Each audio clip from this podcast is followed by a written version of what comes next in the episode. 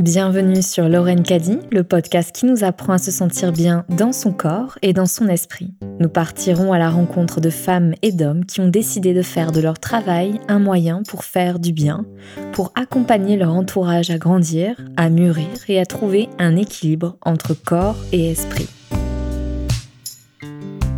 Pour ce premier épisode, j'aimerais vous présenter une créatrice, celle qui a créé une gamme de cosmétiques naturels et ayurvédiques appelée Lorraine Caddy, qui est le nom éponyme de ce podcast. Il y a plus de dix ans maintenant, Laurence Borné-Fayol s'est lancée dans l'aventure cosmétique naturelle, semée d'embûches mais aussi de douceur et de senteurs indiennes, celle de Lorraine Caddy.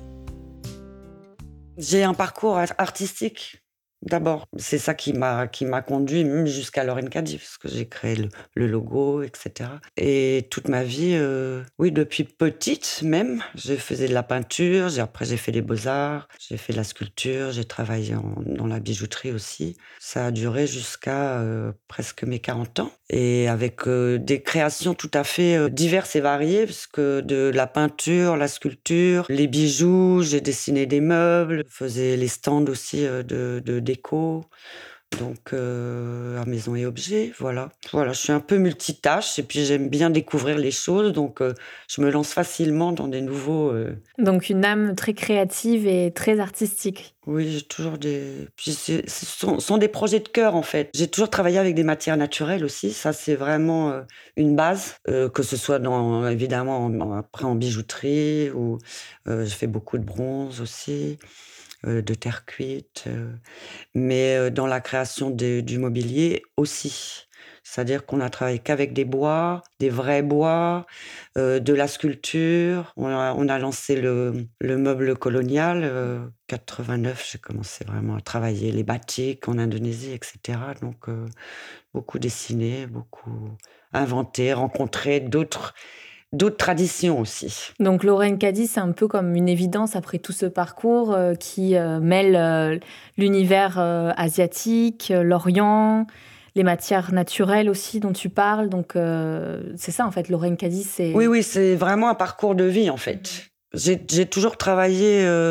on faisait fabriquer en Indonésie d'abord pour le mobilier, les, les textiles, et puis après en Inde à partir de 94. Euh, et donc, je suis restée euh, sensible euh, aux matières, non seulement aux matières naturelles, mais aussi à la collaboration avec les, avec les gens, avec, avec chacune des traditions, avec chacune des richesses de ces, de ces traditions très différentes. En Indonésie, bon, c'est la sculpture, le batik, des choses vraiment très anciennes.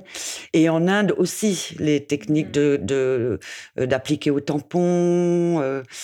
Euh, et je me suis toujours attachée à euh, rencontrer des gens et trouver des, des partenariats, des fournisseurs, des petits ateliers qui étaient purs, avec des gens, euh, des gens qui avaient chaque personne que j'ai rencontrée, avec qui j'ai travaillé, a une spiritualité.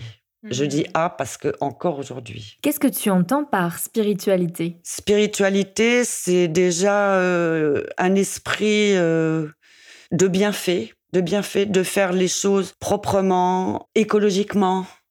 Des gens qui avaient déjà cet esprit euh, de, de nature, qui recherchaient le bien, pas seulement le bien de la nature, mais le bien des gens avec lesquels, avec leurs ouvriers, avec euh, les spécialistes qui travaillaient, etc., et qui travaillent euh, toujours. Donc ce respect des gens, et voilà, moi j'étais déjà là-dedans. Donc euh, bon, à travers le bouddhisme, à travers ma pratique de méditation mhm. très jeune, ça fait plus de 40 ans maintenant. Donc, Et comment la cosmétique est arrivée sur ton chemin?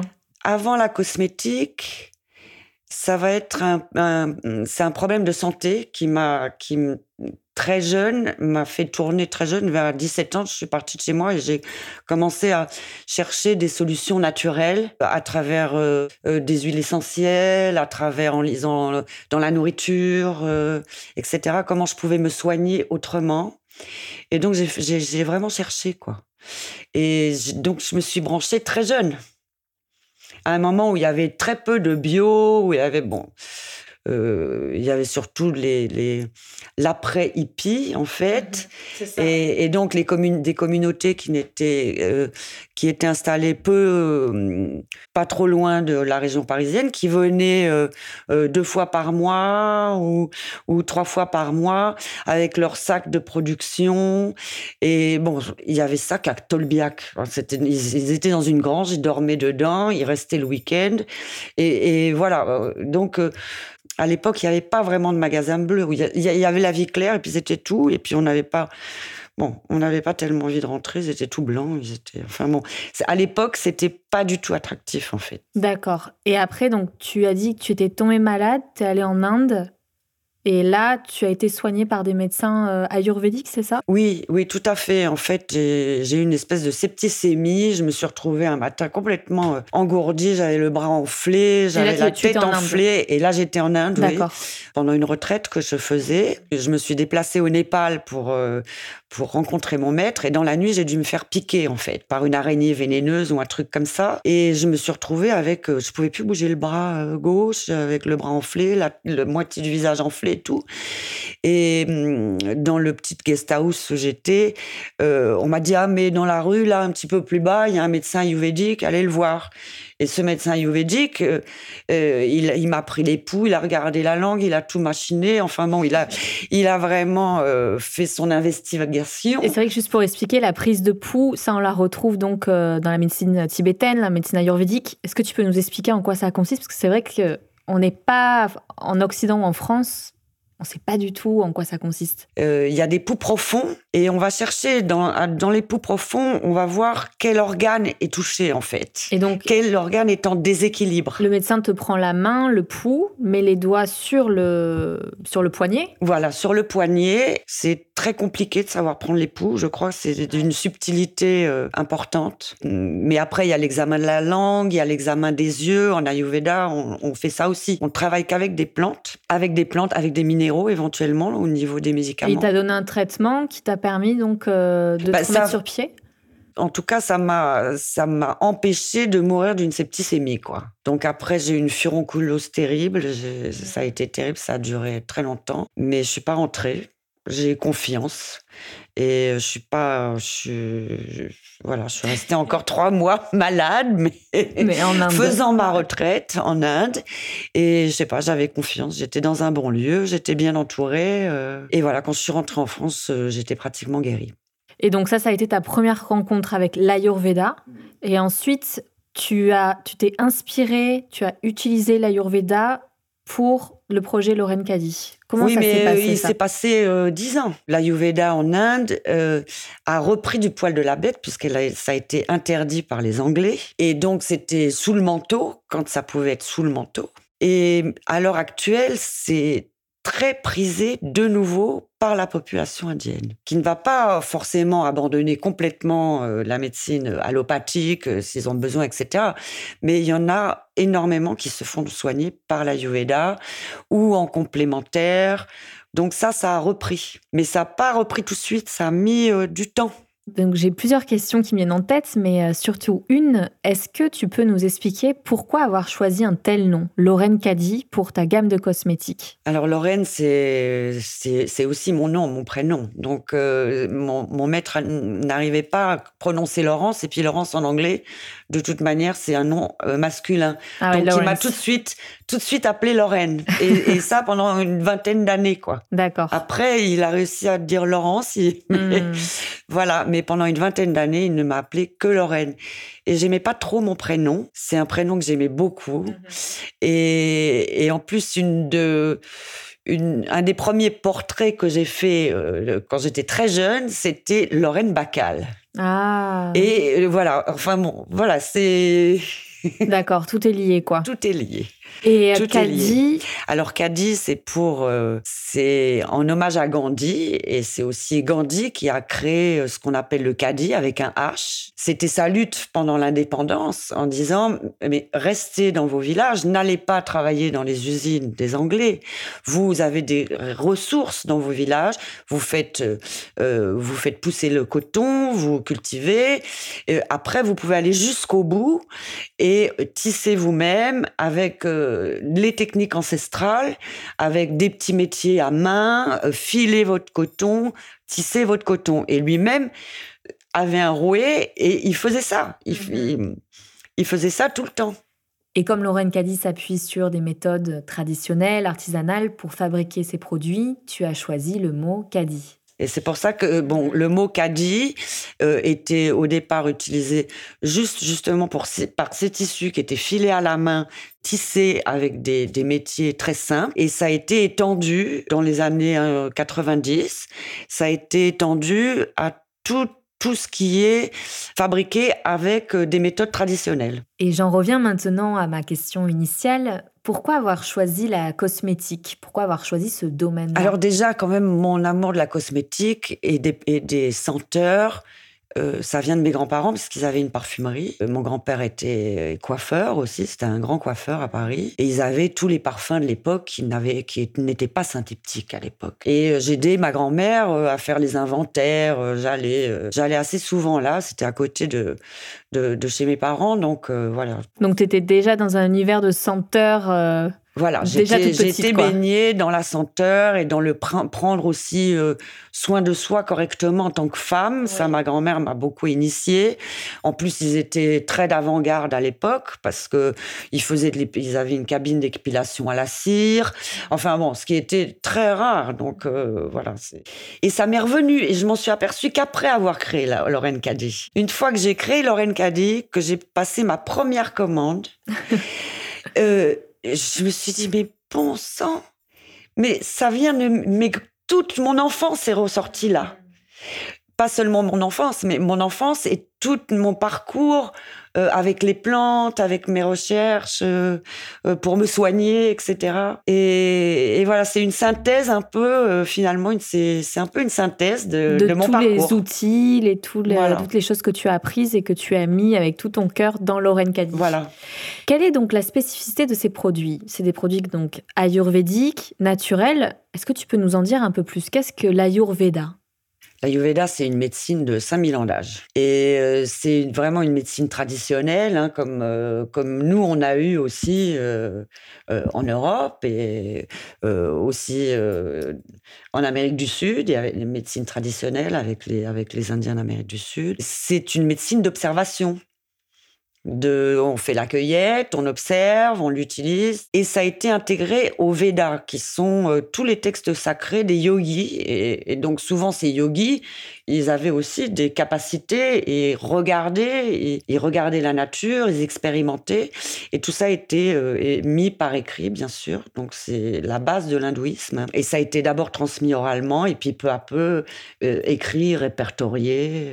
C'est une médecine de bon sens en fait, qui s'appuie aussi sur les cycles de la nature, sur les cycles de l'humain, voilà, de la tout à fait, tout à fait.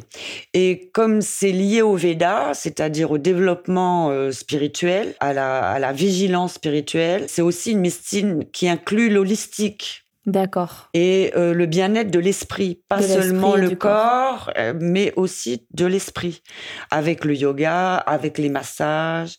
Donc c'est très complet en fait comme technique. La diététique aussi. Et donc, on en a parlé un tout petit peu au, début de cet entretien. Euh, il y a 10 ans, donc il y a même 20 ans, 30 ans, le, naturel, le bio, c'était pas du tout d'actualité.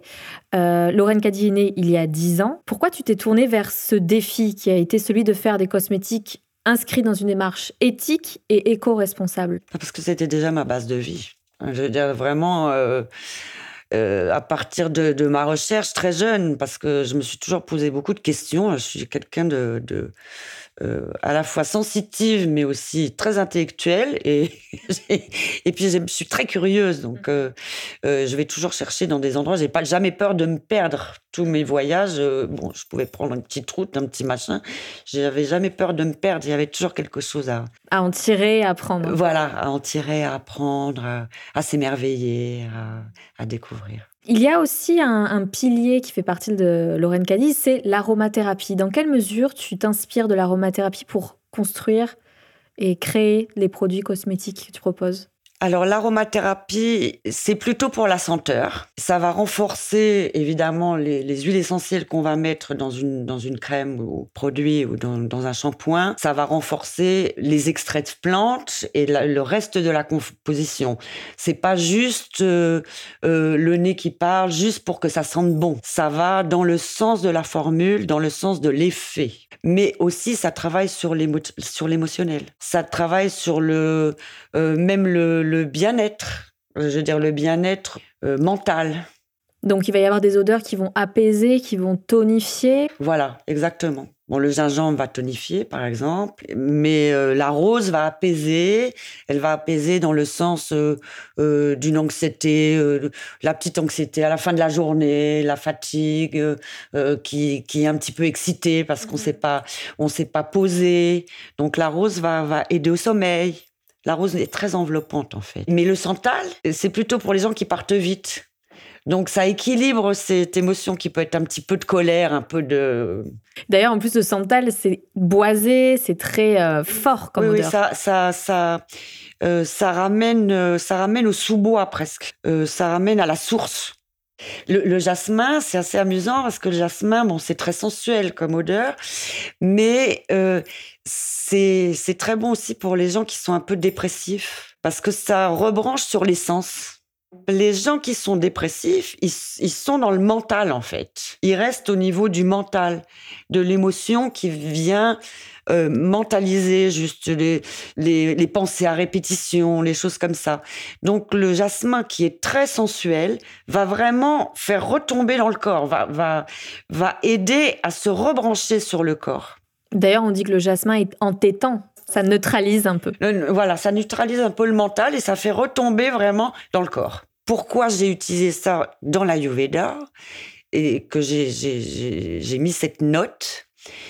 C'est que euh, en Ayurveda, on va chercher par le yoga, etc. On va chercher ça. On va chercher ce repos intérieur par la méditation, par des postures de yoga, euh, des exercices, etc. On va rechercher ce, cette profondeur en nous qui va nous poser. Je voulais ramener ça dans ce qu'on utilise au quotidien. Et la couleur aussi est pour ça, parce que comme ça, ça, bon, on rajoute un sens. On n'a pas la musique, mais on n'a pas le son, mais c'est bon. Mais justement, tu parlais de couleurs. Euh, en fait, les, couleurs de, ces produits sont très vives. Comment sont fabriqués ces produits? Avec des jus de plantes ou, des poudres, des, poudres spéciales qui sont des poudres qu'on peut utiliser pour, pour teindre dans la cosmétique qu'on va se mettre euh, sur le visage. Et parfois, dans nos produits, les couleurs peuvent un peu varier. Donc ça dépend les doses qu'on met, etc. Mais comme c'est du naturel et que à chaque récolte, ça peut varier un petit peu à chaque récolte. Donc euh, selon le temps, etc. S'il a beaucoup plus de il y a beaucoup de soleil. Et quelles sont les méthodes de fabrication? Alors, on utilise d'abord des plantes fraîches. Ensuite, euh, ce qu'on fait en Ayurveda, c'est qu'on chauffe les huiles, mais à des températures euh, telles que ça n'enlève pas les propriétés de l'huile. Les huiles qu'on utilise sont des pressions à froid, mais euh, après, euh, on mélange tout ça. Hein, on mélange tous les ingrédients. On va, on les mélange pas tous ensemble, bien sûr, mais les extraits, par exemple, sont faits vraiment avec des méthodes ayurvédiques. C'est-à-dire, ils sont faits euh, avec l'eau, il y a un peu de glycérine et on les, ça travaille pendant 24 à 48 heures sans, sans cesser de, de, d'être mélangé. voilà. Parce qu'il faut pas que ça boue, il faut pas, enfin bon, vraiment, c'est extrêmement précis, c'est totalement traditionnel. Et donc, euh, ils utilisent des méthodes traditionnelles euh, pour protéger les fleurs, donc avec des antipesticides naturels, par exemple? Ben, Comme le Nîmes. Hein, le Nîmes, euh, qui est interdit évidemment euh, dans nos pays occidentaux, parce que c'est pas cher et c'est très efficace. Comment as-tu fait à, l'époque pour faire connaître tes produits cosmétiques venus d'Inde? Parce que euh, il y a dix ans, bon, c'est vrai qu'on voyageait déjà quand même beaucoup, etc. Mais on a une vision de l'Inde qui est très dévalorisée et en même temps qui fait rêver Mais on a cette image de l'Inde pauvre, l'Inde avec les trafics. Comment tu as fait pour faire connaître et faire briller cette marque? C'est-à-dire que j'ai toujours travaillé avec des gens très propres, enfin très très bons, très conscients du bienfait, des gens qui ont fait avancer aussi, même en Inde, par exemple la gestion de l'eau. Je, peux constater quand je fais, je regarde en arrière, je suis pas jeune, donc je peux regarder en arrière et me faire un petit bilan, que tous les gens avec qui j'ai travaillé se sont bien développés et que tous leurs employés se sont super bien développés. C'est-à-dire que euh, voilà, ils sont devenus euh, plus riches, ils sont devenus plus, euh, etc. Ils en ont. Ceux qui dirigeaient les ateliers leur ont donné la possibilité pour ça, c'est-à-dire qu'ils les ont tous très bien traités. Moi, j'ai jamais pris d'agent, par exemple, parce que je voulais toujours savoir ce qui se passait réellement. Oui, tu n'as jamais eu d'intermédiaire. Je n'ai jamais eu. Tu étais toujours sur le terrain, en je fait. Suis toujours sur le terrain.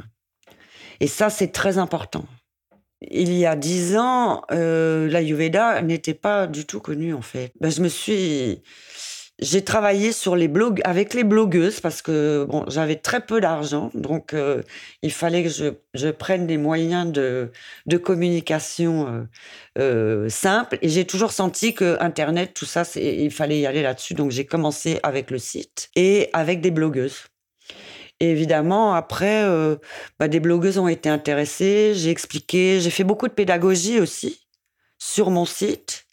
J'aime bien expliquer, j'aime bien que ce soit clair et de, de, faire comprendre euh, aux gens aussi les bienfaits des plantes. Et donc, on a un herbier, on a, enfin, ça, on a rajouté petit à petit des tas de choses, mais j'ai toujours essayé de, de faire comprendre comment ça marche en fait. Parce que c'est vrai que dans, tes produits, il y a donc euh, moi je les utilise et je les adore depuis déjà une dix ans depuis le lancement de, ta marque et euh, il y a vraiment on sent qu'il y a des bienfaits dans la durée et qui font du bien aux cheveux, qui font du bien à la peau la qualité de peau change. Enfin, c'est incroyable. En fait, c'est pas qu'un produit cosmétique, c'est aussi un produit thérapeutique quelque part qui soigne la peau. C'est pour ça qu'on a, je voulais travailler uniquement avec un, avec un laboratoire qui soit spécialisé dans l'Ayurveda. Parce que c'est ça que j'ai aimé dans l'Ayurveda. Est-ce que tu pourrais nous dire, euh, parce qu'on arrive bientôt à la fin de cet entretien, quel est ton rituel bien-être préféré?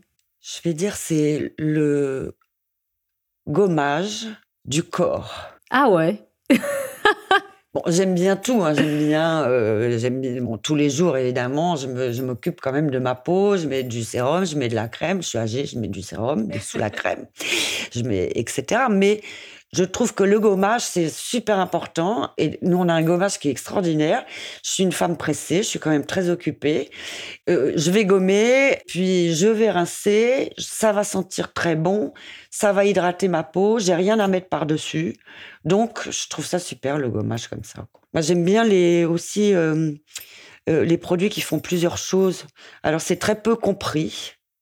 Hein, parce que voilà, c'est euh, d'abord l'économie, donc on doit avoir un démaquillant, un lait pour le corps, etc. Ça c'est ça c'est l'économie euh, mercantile. Mais bon, moi je suis pas tellement comme ça, donc euh, j'aime bien les produits qui peuvent faire du deux en un. Est-ce qu'il y a une citation qui pourrait résumer ta vision du bien-être? Parce que ce podcast donc euh, va être axé sur cette notion-là qui est très ample, très large, mais qui est finalement très simple. Qu'est-ce qui nous fait du bien? Qu'est-ce qui nous rend heureux? Est-ce qu'il y a une citation ou une musique ou euh, un film, quelque chose qui, qui résume assez bien ta vision du bien-être? Euh, J'ai pas cette idée-là tout de suite, mais je vais dire le plus grand bienfait, c'est l'ouverture. L'ouverture, l'amour et travailler sur sa peur pour pouvoir euh, bien voir tout, pour ne pas se limiter. La peur est un énorme frein. Et pour les femmes, la peur, c'est quelque chose d'important. On, était quand même sous domination, on commence à l'être un peu moins, mais euh, la peur aussi taraude encore les femmes.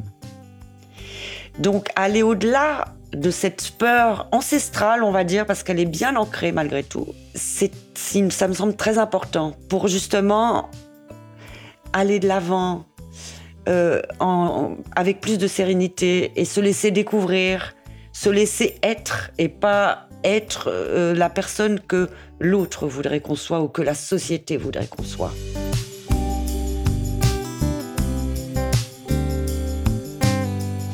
Confronter sa peur, c'était le conseil bien-être de Lorraine. Merci pour votre écoute. Retrouvez-nous sur toutes les plateformes d'écoute classiques, notamment Apple Podcasts, où vous pouvez nous laisser un avis. Je vous dis à très bientôt et prenez soin de vous.